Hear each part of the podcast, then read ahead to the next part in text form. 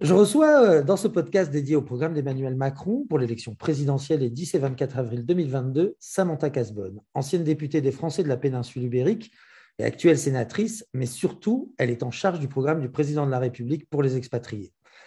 Ce week-end, le président a publié une vidéo à destination des Français de l'étranger, que vous pouvez d'ailleurs retrouver sur notre site. Nous allons la décortiquer avec vous, Samantha Casbonne. Bonjour et tout d'abord, comment allez-vous? Bonjour, bah écoutez, très bien, je vous remercie de vous en inquiéter, c'est très aimable. Moi, je suis toujours ravie d'être euh, à, vos côtés et puis euh, un petit peu de, nous expliquer euh, sur nos intentions et, l'avenir que nous souhaitons pour les Français de l'étranger. Donc, ravie d'être avec vous. Eh bien, parfait. Dans la vidéo de ce week-end, le président commence son message en rappelant les avancées qu'il considère avoir menées avec succès en France ou en Europe. Il revient aussi longuement sur les actions de son gouvernement au niveau international. Pour cela, il remercie d'ailleurs les Français de l'étranger pour l'avoir aidé dans ses missions. S'il est vrai qu'une poignée d'expatriés par pays sont des acteurs majeurs de, leur lieu de résidence, la grande majorité des 1,5 million d'électeurs hors de France sont des Français comme tout à chacun. Souvent, ils ont quitté le pays, soit pour suivre leur amour, soit par curiosité, mais souvent car ils ne trouvaient pas d'emploi en France ou ils ne trouvaient pas les conditions optimum pour créer des technologies, développer des richesses, ne serait-il pas, pas temps de voir les expatriés non comme un outil de la politique étrangère française, mais comme une communauté qui a ses propres besoins? Alors, D'abord, euh, bon, je, reviens un instant euh, sur votre présentation parce que je, tiens à dire que certes, le, candidat euh, aujourd'hui, Emmanuel Macron, a, à travers sa vidéo, exposé son programme. Mais je, voulais quand même vous signaler quelque chose qui est fondamental dans notre mouvement politique. Je vous rappelle que nous représentons la, majorité présidentielle, mais surtout que nous sommes depuis des mois, maintenant des années, aussi euh, des relais euh, de cette, euh, je dirais, de ces attentes qui sont pardon, formulées par, par l'ensemble des Français établis hors de France. Alors, comment nous prenons le pouls pour aider le président à construire, et je dis bien co-construire avec nous tous, son programme? Euh, particulièrement pour les Français de l'étranger Eh bien, d'abord en nous appuyant sur euh, nos élus, nos élus, conseillers français de l'étranger, délégués, mais également, bien évidemment, les parlementaires qui euh, ont sillonné chacun dans leur circonscription eh bien, pendant cinq ans leur territoire et se sont évidemment rapprochés les uns et les autres de ce monde associatif, de ce monde des représentants, des ambassadeurs que sont aussi un grand nombre de nos concitoyens établis hors de France. Et donc, c'est à travers ces attentes aussi que nous avons continuer à faire des propositions au président, à qui il revient, in fine, évidemment, de trancher sur des mesures. Donc oui, lorsqu'il parle, et vous avez raison, lorsque vous parlez de communauté, évidemment que nous, Français de l'étranger, nous souhaitons aussi être vus comme des Français à part entière et pas que des Français établis hors de France, puisque nous apportons, le président l'a souligné, et d'ailleurs, nous sommes tous convaincus individuellement que nous portons aussi les valeurs de la France à chaque fois que nous travaillons, que nous échangeons avec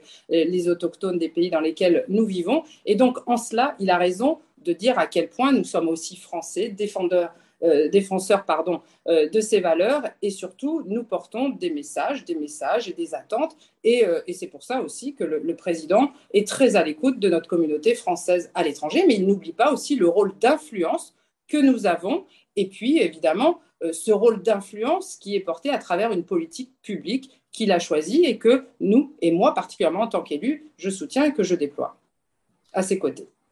Des Français à part entière, on l'entend souvent, hein, pas que dans les mots pas que dans la bouche d'Emmanuel Macron, mais aussi chez Mme Pécresse, Mme Hidalgo, etc. Et pourtant, il évoque la pandémie, et pendant cette pandémie, une partie des Français de l'étranger, ceux hors de l'Union européenne, ont été exclus du territoire national par le fait des motifs impérieux. Ils n'en parlent pas. C'est que la leçon a été tirée? Oui, mais, ce n'est pas qu'ils n'en parlent pas parce que parce que je pense que maintenant, euh, on, espère évidemment ne pas avoir à revivre euh, ce qu'a été ce moment de gestion de crise. Et, dans toute gestion de crise, vous le savez, il faut prendre des décisions. Parfois, certaines sont, paraissent un peu brutales, et puis quand elles le sont trop, eh bien, on les corrige. Je crois que ça a été corrigé. il y a eu effectivement peut-être dans, certaines situations une forme euh, peut-être d'assimilation euh, euh, des uns aux autres en pensant que voilà on, devait être un peu scrupuleux sur certains motifs. Je crois que le son a été tiré, les parlementaires, les élus ont joué leur rôle. On, fait réagir aussi au plus haut niveau. Cela a été corrigé. Voilà, c'est juste que nous espérons ne plus avoir à revivre ce genre de moment et surtout, évidemment, que nous veillerons à ce que désormais chaque Français puisse rentrer quand il le souhaite eh bien, dans son pays. On le souhaite aussi. D'ailleurs, s'il rentre au pays, c'est souvent pour aller retrouver euh, sa famille et pourquoi pas un bien dont il aurait hérité ou qu'il a acquis pour garder une certaine attache avec le territoire national. Et pour cela, vous proposez, comme l'avait fait Frédéric Petit pendant le mandat, le, député Modem, ou aussi le sénateur LR Ronan Legleux, une résidence de repli. Qu'est-ce que c'est? Qu'est-ce qu'on va trouver dans ce dispositif? Alors, moi, j'ajouterais aussi euh, ma collègue Anne Jonté, et, je rappelle quand même que Frédéric Petit fait partie de la majorité présidentielle, et, que vous voyez que nous ne sommes pas d'ailleurs euh, simplement dans un entre-soi et que lorsque des idées sont bonnes, eh bien, nous considérons qu'elles sont bonnes tout court, euh, d'où qu'elles viennent. Donc, euh, si l'idée est bonne, nous la reprenons évidemment et, nous essaierons, si nous sommes en tout cas ceux qui détenons la, majorité, eh bien, aux prochaines élections, eh bien, nous la déploierons puisque comme vous l'avez signalé, cette résidence de repli, c'est un plus pour chaque Français qui, évidemment, peut se l'offrir. C'est une possibilité d'avoir un, bien en France et surtout euh, ce que, auquel nous veillerons euh, grâce à ce nouveau statut, eh c'est qu'il euh, bénéficie des mêmes droits puisque nous, Français à part entière, on n'en fait pas un concept, on en fait une réalité, c'est-à-dire que nous veillerons à ce que ce bien lui offre les mêmes droits que ceux d'une résidence principale en France. une résidence principale permet certaines exonérations, euh, eh bien, euh, nous voterons, euh, dès lors où cela arrivera à l'Assemblée nationale et au Sénat, eh bien, les mesures pour faire de ces Français des Français égaux aux autres par rapport à ces mesures de résidence de repli qui pourront être assimilées à une résidence principale. Une résidence principale, le principal, le principal, désolé pour la répétition, avantage, c'est la défiscalisation, l'absence de plus-value lors de la vente. Mais actuellement, il y a déjà un dispositif qui permet, lorsqu'on quitte la France, de vendre le premier bien qu'on vendrait en France, qu'il ne soit pas assujetti à, la plus-value, quoi, la taxe sur la plus-value. Alors finalement, à part la fiscalité, quels sont les autres avantages? Ah ben, Justement, ils resteront à écrire ces avantages. Je pense que le, président a, dans son message, euh, expliqué qu'il souhaitait un nouveau statut Maintenant, il reviendra aussi aux élus, aux parlementaires, aux élus locaux, de faire remonter aussi un certain nombre d'attentes de nos concitoyens. Quand je vous parle de co-construction, là encore, c'est une réalité. Euh, nous sommes à l'écoute et si effectivement des demandes peuvent être liées et que nous obtenons, bien évidemment, aussi ces arbitrages en faveur, parce que vous savez bien qu'il y a aussi une logique euh, voilà, de gestion des, deniers publics, mais il est clair que cette demande pourra être mise sur la table et ensuite il reviendra au Parlement, évidemment, de statuer sur les mesures qui sont, je dirais, corrélées au, statut de résidence principale pour les Français établis sur le territoire français. Eh bien, nous verrons comment les approprier aux, Français établis hors de France. Et si euh, la plus-value doit être un sujet de débat, eh bien, euh, évidemment, nous le mettrons sur la table. Et, et ce sera tranché au moment euh, où, nous mettrons en, place, je dirais, euh, ces mesures euh, lorsqu'elles seront inscrites dans le temps parlementaire dédié à cela. On l'a bien compris, l'idée, c'est vraiment de renforcer ou en tout cas de maintenir le lien entre l'expatrié et la France. Le premier des liens, c'est le consulat. Mmh. Sujet hautement, on va dire, explosif en ce moment, surtout après la crise qu'on a connue avec la pandémie, où que ce soit les associations ou les médias, on a eu beaucoup de retours de concitoyens plutôt en colère. Il y a la plateforme France Consulaire qui est en cours de test actuellement, qui devrait donc, selon les propos de Monsieur le Président de la République, se déployer de façon plus dense avec une extension vers France Service Public des Français de l'étranger, qui, elle, sera accessible 24, sur 24 heures sur 24 et 7 jours sur 7, ce qui n'est pas le cas de France Consulaire actuellement. Alors, qu'est-ce qu'on va pouvoir faire avec cette nouvelle plateforme? D'abord, je, voudrais revenir sur un, point. Vous, dites que les Français étaient en colère. Euh, je, crois que euh, bon, maintenant je traverse le monde, je, me déplace dans chacun des consulats des pays dans lesquels je, me rends, parce qu'il est important pour moi d'entendre cette réalité, cette réalité qui fait qu'effectivement, on peut susciter un mécontentement dans les services, dans l'œuvre de service qui est mise à disposition de nos, concitoyens. j'entends, et, non seulement j'entends, mais je respecte certains des messages et, certaines voilà, de, ces remarques, pour pas dire critiques et parfois colère. Je dis parfois parce que sincèrement, euh, c'est pas partout et, euh, et c'est pas d'égal, euh, je dirais, énervement. maintenant, il y a aussi une réalité, je pense, auquel on est tous confrontés. En gestion de crise, il y a des dispositifs qui ont été mis en place, qui se sont succédés pour justement rendre ces services à notre communauté française. Nous avons eu les aides Covid, nous avons eu des bourses exceptionnelles, nous avons eu des, temps où il a fallu accompagner la vaccination. tout cela est venu en charge supplémentaire de nos, euh, pour, pour, nos agents consulaires que je salue. Et franchement, ce n'est pas de la flagornerie, c'est une réalité. lorsque je me déplace, je leur demande vraiment quelles sont leurs conditions, comme vous. Et c'est une réalité. Je constate que là, effectivement, nous sommes à un point où nous devons renforcer ces services et nous devons effectivement permettre que les moyens soient à la hauteur euh, des attentes et des exigences. Maintenant, ce sont aussi des charges de services supplémentaires qui ont fait que des services ont été un peu désorganisé, mais on peut tous le comprendre quand même. Je veux dire, euh, bien évidemment que si on était, si les agents consulaires étaient dédiés à d'autres mises en place d'accompagnement pour la communauté française pendant la crise Covid, il est clair que sur ces temps-là, il y avait peut-être un peu de retard sur les délivrances de certains services, entre autres les parfois, ça peut être évidemment les, passeports, euh, les certificats euh, et, d'autres services qui étaient beaucoup plus fluides à l'habitude. Bon, maintenant, ça commence à rentrer euh, dans, la norme. Vous voyez, j'étais il y a quelques jours au Chili, on me disait que c'était un mois pour pouvoir maintenant obtenir un passeport. Ce sont quand même des délais raisonnables. Je pense même qu'ils sont bien supérieurs, enfin bien inférieurs, ces délais, à ce qu'on trouve en France.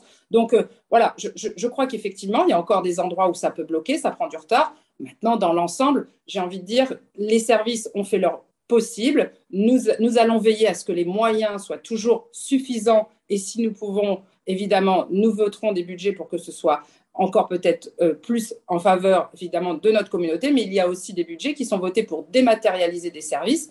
Cette dématérialisation et cette assistance, comme vous le disiez, à travers la nouvelle plateforme, eh bien, a vocation aussi à permettre à nos concitoyens d'avoir 24 heures sur 24, 7 jours sur 7, une assistance qui va leur permettre d'être accompagnés dans leur démarche.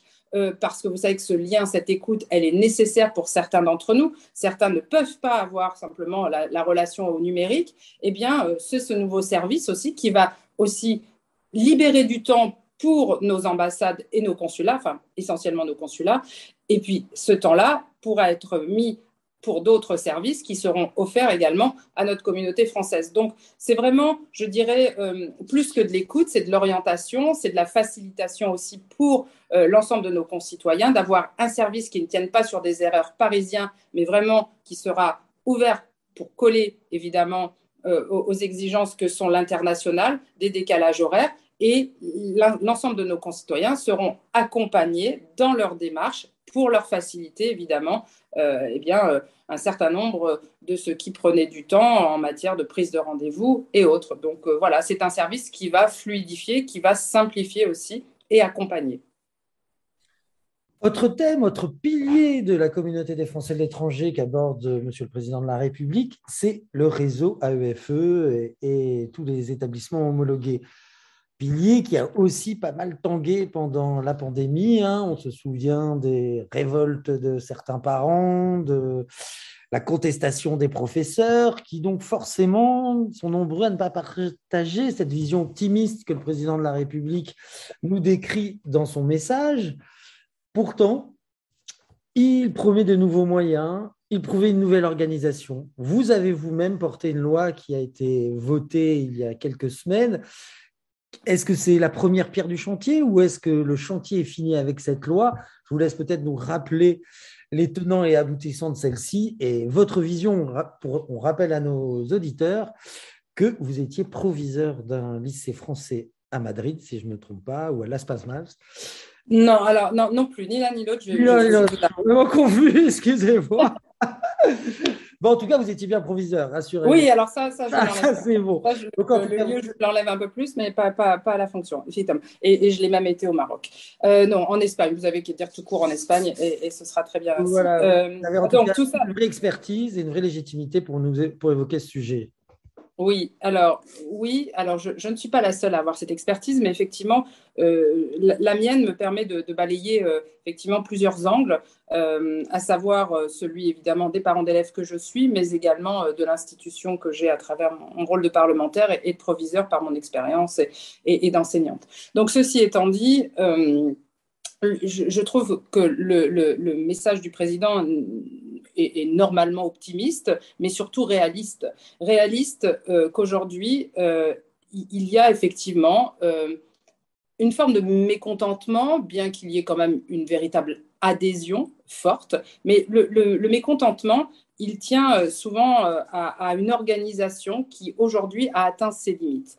Je pense que chacun d'entre nous, ou nous serions de mauvaise foi si nous le disions autrement, eh bien, a conscience euh, que ce réseau, et, d'ailleurs preuve en est, puisque la justice a statué il y a peu sur euh, euh, le statut des personnels qui sont dits des personnels résidents, et particulièrement ceux venant de France, eh bien, même, même aujourd'hui, la, justice en convient, il, nous faut, il nous faut absolument rentrer dans une concertation et dans la recherche de, réponses communes. Commune, quand je dis commune, c'est-à-dire qui associe l'ensemble des acteurs. Et quand je dis l'ensemble des acteurs, j'y vois à la fois les parents d'élèves, j'y vois évidemment les personnels, j'y vois l'institution, j'y vois les élus. Pourquoi? Parce que euh, nous ne pouvons pas nous passer des uns des autres, tout simplement. Euh, on ne peut pas se passer des élus qui votent des budgets et qui euh, font respecter aussi euh, un certain nombre de points, entre autres, qui tiennent à la mise en place de l'administration. Nous, nous ne pouvons pas nous passer des enseignants, c'est une évidence, hein, inutile de rappeler pourquoi. Et puis, nous ne pouvons pas nous passer non plus des parents qui sont, eux, évidemment, aussi contributeurs et très fortement contributeurs. Maintenant, de là euh, à dire que euh, le, mécontentement est général, non, c'est pas vrai. Le, réseau se développe, se développe plutôt bien, mais il y a des points de vigilance. Pour pas dire des points euh, d'alerte parfois qui ne faut pas ignorer et qu'il ne faut surtout pas, surtout plus balayer d'un revers de manche en considérant effectivement que le recrutement des personnels, que la qualité de services aussi euh, dans nos écoles euh, sont des sujets euh, secondaires. Non, ce sont des sujets essentiels qui reviennent, moi, à chacun des déplacements que je fais partout dans le monde, qui reviennent de manière lancinante. Et c'est bien pour ça que nous avons mis en place une première mesure parmi d'autres, parce que oui, cela ne suffit pas. Euh, suffit pas pour une simple et bonne raison. C'est parce que lorsque l'on a fait cette proposition de loi, nous étions, euh, je dirais, dans une nécessité d'anticiper le problème, effectivement, qui commence à poindre partout, hein, mais partout, mais pas simplement, euh, je dirais, que, que en France. Euh, c'est un peu partout euh, à travers le monde, la crise un peu de, vocation dans l'enseignement. Et c'est bien pour ça, d'ailleurs, que le président, au niveau national, va ouvrir ce chantier s'il est élu dès sa nouvelle prise de fonction, je dirais, et que eh bien, de notre côté, pour les Français de l'étranger, nous veillons à emboîter le pas parce qu'il nous paraît aujourd'hui impensable de continuer euh, le fonctionnement de ce que fait notre, de ce est, pardon, notre réseau d'enseignement à l'étranger sans revoir un certain nombre de points que les syndicats dénoncent, que les parents dénoncent et que nous sommes nombreux élus à dénoncer. Donc aujourd'hui, je pourrais très, enfin, je pourrais vous schématiser ça en vous disant il y a le problème de la formation, il y a le problème des frais de scolarité, il y a le problème d'un certain fonctionnement qui aujourd'hui euh, est dépassé par rapport aux enjeux, mais tout ça doit, comment dire, être mis de manière euh, très claire, très euh, appuyée par un diagnostic partagé par l'ensemble des parties,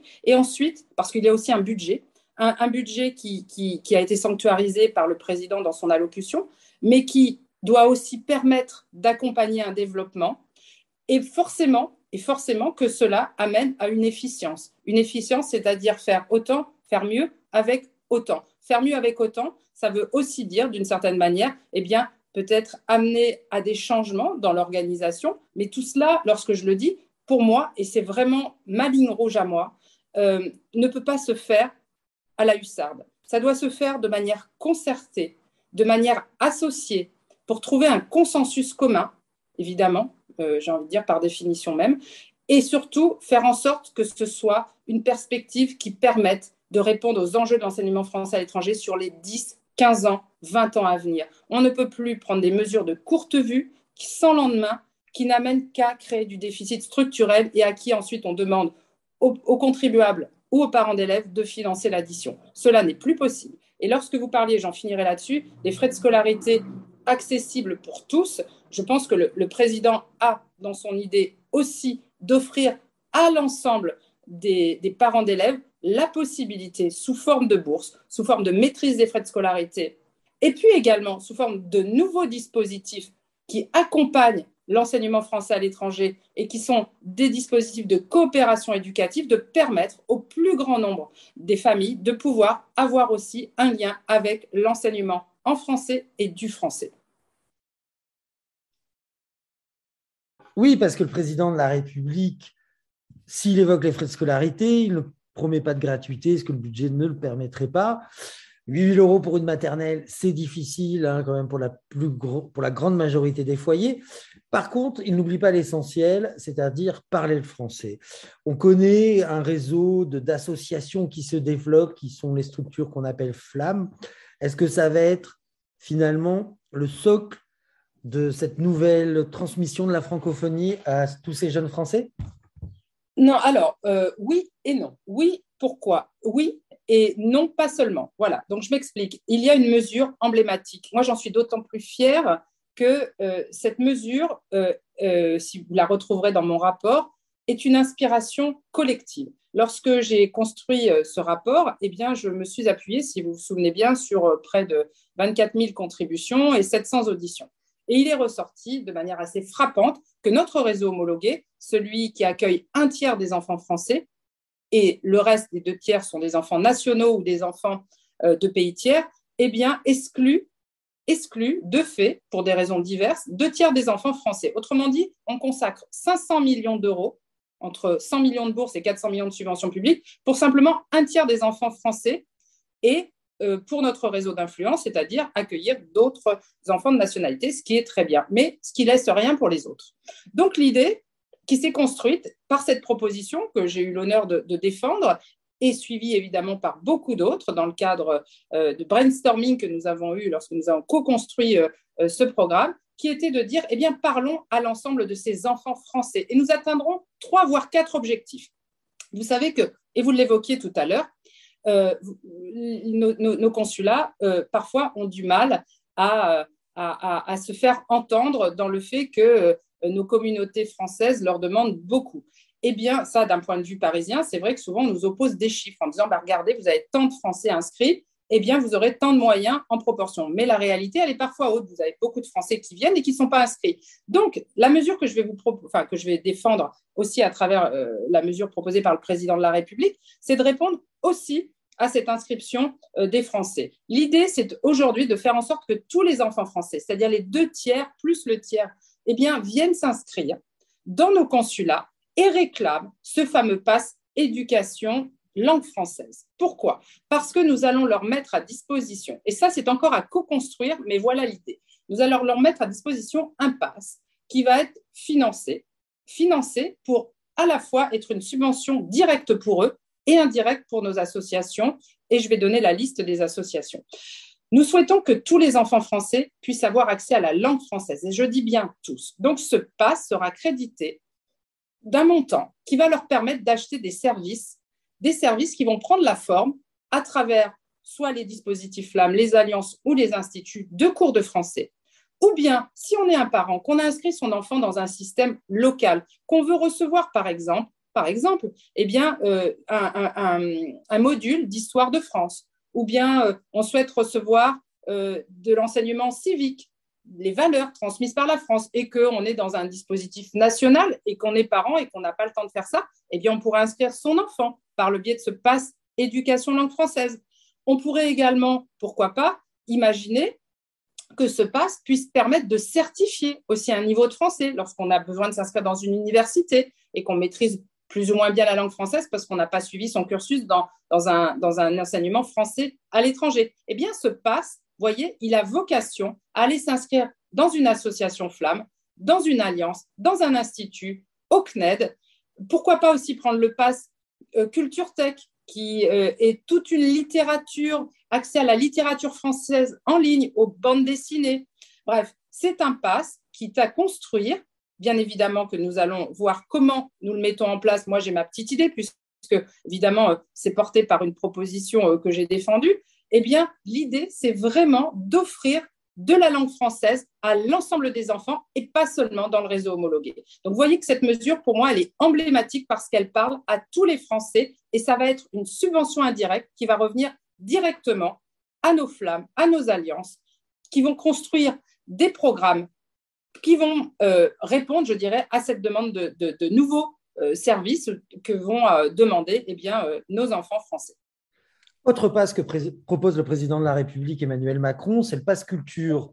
Si en France, nos jeunes le connaissent bien, bon, les derniers chiffres hein, disent plutôt qu'ils achètent des mangas plutôt qu'acheter, on va dire, de la littérature, mais c'est de la culture. Est-ce que ce, dispositif qui va être étendu aux Français de l'étranger, comment ça va se gérer? Parce qu'en France, le pass, vous arrivez à la FNAC, vous l'échangez, etc. J'imagine que ça ne va pas être un titre de paiement valable dans toutes les librairies et centres commerciaux du monde. Donc, comment ça va fonctionner? On va devoir aller sur la FNAC.fr, on va devoir attendre d'être en France, ou ça va être, comme vous le dites, finalement un pass qui permettra d'accéder aux, associations? Alors, bon, pour, l'instant, euh, euh, la proposition qui est faite euh, bah, ouvre des droits sur une application que vous avez peut-être sur votre téléphone. Moi, elle est téléchargée, même si je n'ai pas droit parce que j'ai passé l'âge. Et malgré tout, euh, j'ai quand même voulu euh, savoir de quoi il en retournait quand ce passe éducation a été créé en France. donc l'idée, bah, c'est d'offrir davantage de services qui vont répondre aux besoins des Français de l'étranger. Alors, qu'est-ce que ça peut être ces services-là? Évidemment, quand on rentre en France, vous savez que 15 18 euh, ans. Euh, on peut voir aussi euh, diverses manières aussi de, de, voir ce passe lorsque nos enfants, vous savez, ils gardent tout. Moi, chaque fois que je me déplace dans nos lycées français, les parents d'élèves, du moins français, puisqu'il sera évidemment attaché à la nationalité française, eh bien, renvoient leurs enfants l'été, les vacances en France.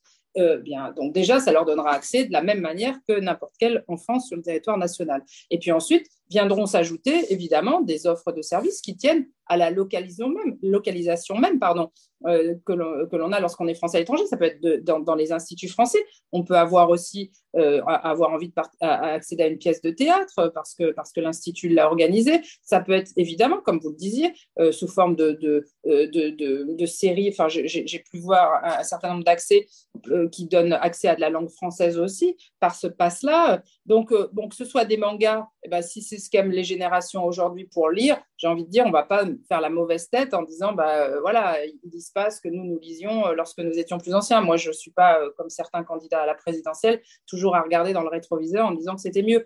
Donc, à un moment donné, je pense que, voilà, c'est une offre qui va évoluer, qui va s'adapter aux Français de l'étranger et qui correspondra évidemment à leurs attentes. Et moi, je m'appuierai beaucoup sur les élus locaux, les élus conseillers français de l'étranger, parce que c'est eux qui sont en prise évidemment avec nos concitoyens de manière directe et ils seront une belle source d'inspiration pour justement offrir, permettre à travers leurs témoignages aussi d'offrir eh bien, ces nouveaux services.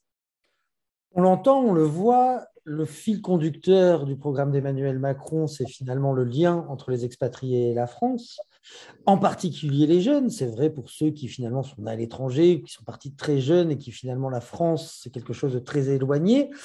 Pour justement ancrer notre jeunesse à l'étranger dans la, dans la France d'aujourd'hui, il y a le service universel. Le service universel, il est accessible aux expatriés normalement depuis euh, sa fondation. Concrètement, c'est très difficile parce qu'il faut disposer d'un logement, etc. Ce qui donc finalement fait une sélection euh, assez drastique des jeunes Français qui peuvent y participer. Le président de la République a dit qu'il en ferait un combat du prochain mandat. Comment cela va se mettre en place?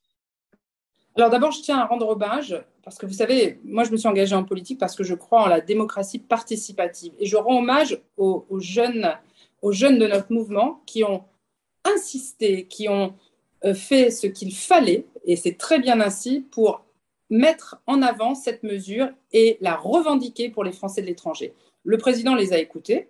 Moi, je sais qu'ils m'ont aussi mobilisé sur le sujet. Pour eux, c'est une attente forte. Une attente qui doit prendre la forme déjà de, de, cette possibilité d'être financé pour aller faire son SNU en France. Donc déjà, il y a la prise en charge des billets d'avion telle que, en tout cas, elle est attendue et demandée par les jeunes euh, qui se sont engagés pour le soutien de ce dispositif aux Français de l'étranger. Et puis après, pourquoi pas imaginer aussi une manière de faire son SNU dans des emprises françaises. Ça, c'est encore à construire. Moi, je, parle un peu tout en disant cela. Mais moi, je crois que l'avantage avec ce, président, c'est que euh, euh, si nous apportons les bons arguments, il nous écoute et ensuite, évidemment, une fois que l'arbitrage financier est passé, eh bien, nous pouvons le réaliser. Donc, moi, je crois que ce SNU, tel qu'il a été vu par nos jeunes euh, du mouvement de la majorité, est, dans un premier temps, de permettre l'accès à ces jeunes Français établis hors de France de rentrer faire leur SNU en France. Mais pourquoi pas imaginer, puisque nous avions eu aussi cette réflexion,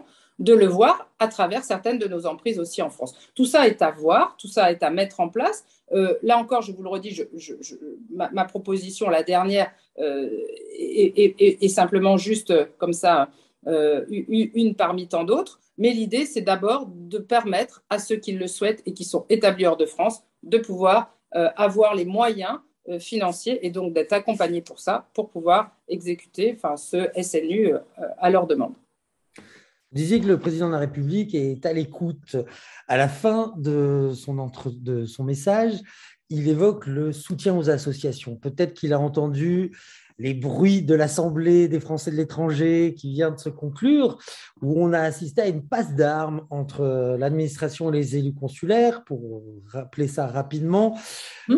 les élus consulaires et l'administration sont réunis pour sélectionner les dossiers qui vont être concrètement financés euh, via le budget de l'État pour les associations des Français de l'étranger. Ce dispositif remplace la fameuse réserve parlementaire. Mais au final, on a un peu l'impression que ce dispositif est pillé par l'administration à tel point que les élus ont dû, ont dû émettre de fortes contestations lors de l'Assemblée des Français de l'étranger pour que soit revu la QV 2022 où, qui était à 70% 80% euh, dédié à l'administration et non aux subventions pour les associations. Est-ce que finalement, il ne faudrait pas que le staff soit tout simplement dans les mains des élus locaux et les locaux auxquels vous avez envie de, de donner une grande place euh, selon votre discours? Ah oui, alors oui, selon mon discours, oui, effectivement. Euh, alors maintenant, non, oui, il faut leur donner une grande place. C'était ça la, fin de ma, réponse. Maintenant, par rapport à ce dispositif, je ne sais pas si euh, les oreilles du président ont sifflé, euh, mais quoi qu'il en soit, celle du secrétaire d'État, maintenant ministre délégué Jean-Baptiste Lemoine, eh bien, elles ont sifflé clairement. puisque, vous voyez, souvent on, reproche aux élus je, le dis parce que euh, on, dit mais à quoi servez-vous? Bon, ben voilà, c'est un exemple assez concret. Euh, il y a une discordance entre un point de vue de l'administration et celui des élus. Et là, pour le coup, à juste titre, euh, celui des élus a largement obtenu la faveur et le soutien des élus au Parlement et de l'exécutif à travers le ministre. Et donc, il a été demandé à l'administration de revoir sa copie parce que les critères qui avaient été appliqués avait peut-être été appliqué avec un peu trop de, comment dire, euh, euh, de sévérité. Voilà. Euh, donc, bon, bah, quand on se trompe, eh bien, on corrige. Voilà. Je crois que l'administration a peut-être été un petit peu excessive dans l'application des critères. Elle a revu sa copie, c'est parfait. Voilà. Mais au moins, les élus ont montré qu'ils servaient à quelque chose. En effet. Et, permettez-moi de dire, pour, euh, éviter tout malentendu, de mon point de vue, ils servent énormément et moi je les encourage, comme ils l'ont fait pour le staff, à être extrêmement vigilants parce que nous avons besoin de cette vigilance, mais dans le bon sens aussi du terme, c'est-à-dire pour applaudir les efforts que fait l'administration aussi lorsqu'on a besoin d'elle on le souhaite, et en tout cas les nouveaux élus locaux issus des élections consulaires de 2021 semblent assez mobilisés et motivés pour se faire entendre. On va le voir dans les prochains mois. Les derniers mots du président de la République, euh, bah, ils, ils, sont pour les abstentionnistes. C'est vrai que cette année, on craint que l'abstention soit record pour l'élection présidentielle. C'est l'occasion pour certains de râler une nouvelle fois en évoquant le vote en ligne qui dont la présidentielle est exclue, alors que c'est possible pour les législatives. Est-ce que vous regrettez finalement ce choix, vous aussi?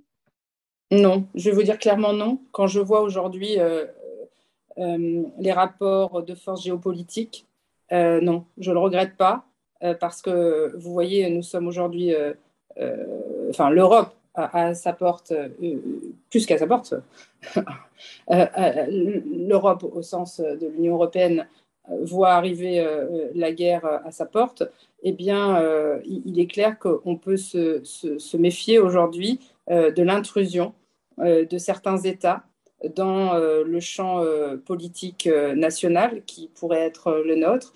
Et donc, savoir que nous pourrions être infiltrés à travers ce vote par, euh, par euh, des, des, hackers étrangers qui viendraient euh, perturber le jeu politique à une telle hauteur que celui qui est l'enjeu de l'élection présidentielle est un risque, je crois qu'on ne peut pas s'autoriser de, prendre, parce que sinon, imaginez à quel point nous bloquerions s'il y avait un recours, une contestation qui démontrait et, et qui pourrait démontrer à juste titre qu'il y a eu euh, une ingérence dans le mode, euh, enfin, dans l'élection présidentielle, euh, on bloquerait pendant des mois nos institutions et, on paralyserait la France. Donc, autant pour les législatives, localement, on peut refaire une élection, autant pour une présidentielle, l'enjeu est trop fort. Donc, on ne peut pas courir le risque de cette ingérence et, cette prise de risque. Moi, je, je considère qu'elle n'a pas besoin d'être, même si effectivement, on peut comprendre qu'elle faciliterait la vie des gens. Là-dessus, je suis tout à fait d'accord. Mais on a le vote par procuration, on a le vote par correspondance, on a le vote à l'urne. Voilà. Bon, je crois qu'on a quand même des, moyens aujourd'hui, euh, quand on le souhaite, de venir voter. Maintenant, je pense que l'abstention, elle tient plus à un désir, euh, enfin, à un non-désir, j'ai envie de dire, euh, de se déplacer ou, d'agir en tant que, citoyen qui souhaite s'exprimer, plutôt que dans les modes d'expression qu'on a pour, pour aller voter. Donc, bon, c'est notre travail à nous politiques de susciter cette envie, ce désir d'aller d'aller s'exprimer. Moi, je regrette toujours, je pense que trop de gens sont morts pour le droit de vote. Trop de gens sont. Et, les femmes aussi savent à quel point elles, elles ont dû attendre leur heure pour aller voter. Donc, je, trouve toujours un petit peu dommage qu'on n'utilise pas ce, mode d'expression, même si certains considèrent aujourd'hui euh, qu'il n'est peut-être pas à la hauteur de ce qu'il souhaiterait, mais vous savez, moi, je traverse énormément de pays dans le monde et, euh, je dois dire que euh, il est toujours bon de se souvenir que la France est un grand pays, un pays qui laisse l'expression libre, un pays démocratique. Et quand je vois que certains ont osé, ne serait-ce qu'assimiler la France à, à une dictature tout simplement parce qu'il a été voté un pass sanitaire. Moi, je les invite à, prendre un avion euh, s'ils le peuvent. Et, à aller se dans, un certain nombre de pays, pas très loin d'ailleurs de chez nous, et, euh, puis de, comprendre ce qui est vraiment, euh, sont vraiment les tenants et les aboutissants d'une forme, je dirais, de prise de pouvoir aujourd'hui qui est très loin d'une démocratie. Donc, soyons heureux de vivre, nous, dans une démocratie et continuons à donner ce pouvoir au peuple, ce pouvoir d'expression et, allons voter. Enfin, moi, je ne peux pas vous dire autre chose que allez voter, allez voter le 10 et le 24. comme vous le dites, pour, pour aller voter, il faut être motivé. C'est les derniers jours de campagne, il en reste 15 jours.